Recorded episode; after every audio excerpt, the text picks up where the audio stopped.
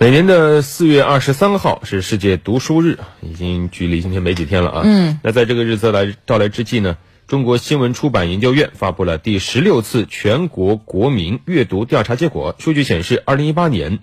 我国成年人综合阅读率保持着增长势头，而电子书阅读量继续上升。但是呢，有一点让人没想到，那就是未成年人的阅读率则有所下降。了解一下。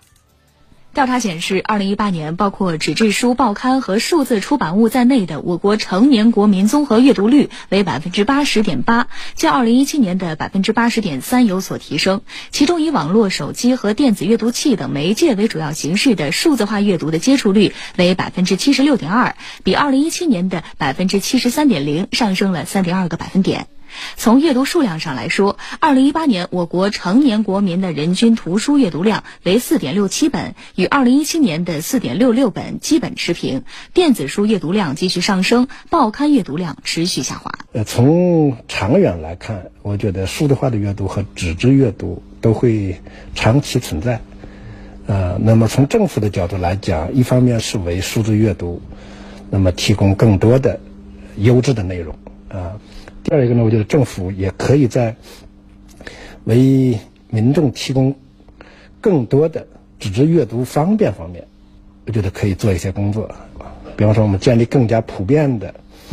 这个基层阅读场所，包括农家书屋，包括社区书屋，包括公共图书馆。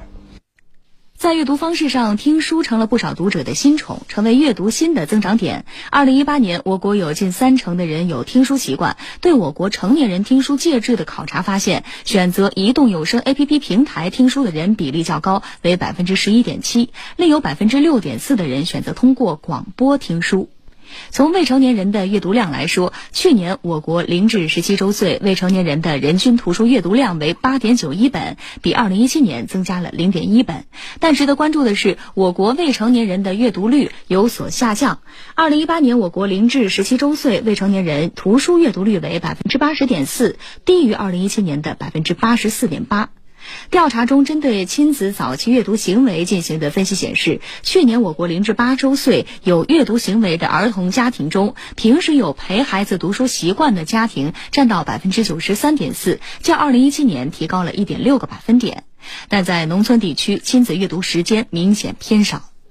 此次调查还首次发布城市阅读指数排行榜。五十个采样城市的阅读状况调查显示，在城市阅读指数、个人阅读指数和城市公共阅读服务指数排行榜中，深圳、苏州、北京、上海和青岛等城市位居前列。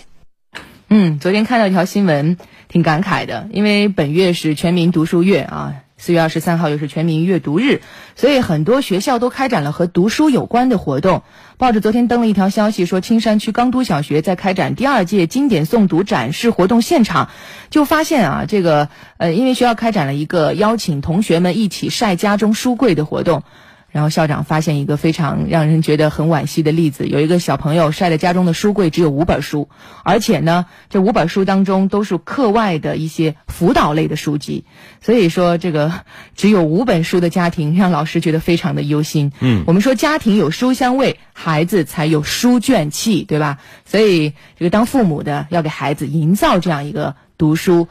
的一个空间和氛围。嗯，与其你在他面前反复的刷手机，不如让他看看你是怎么读书的。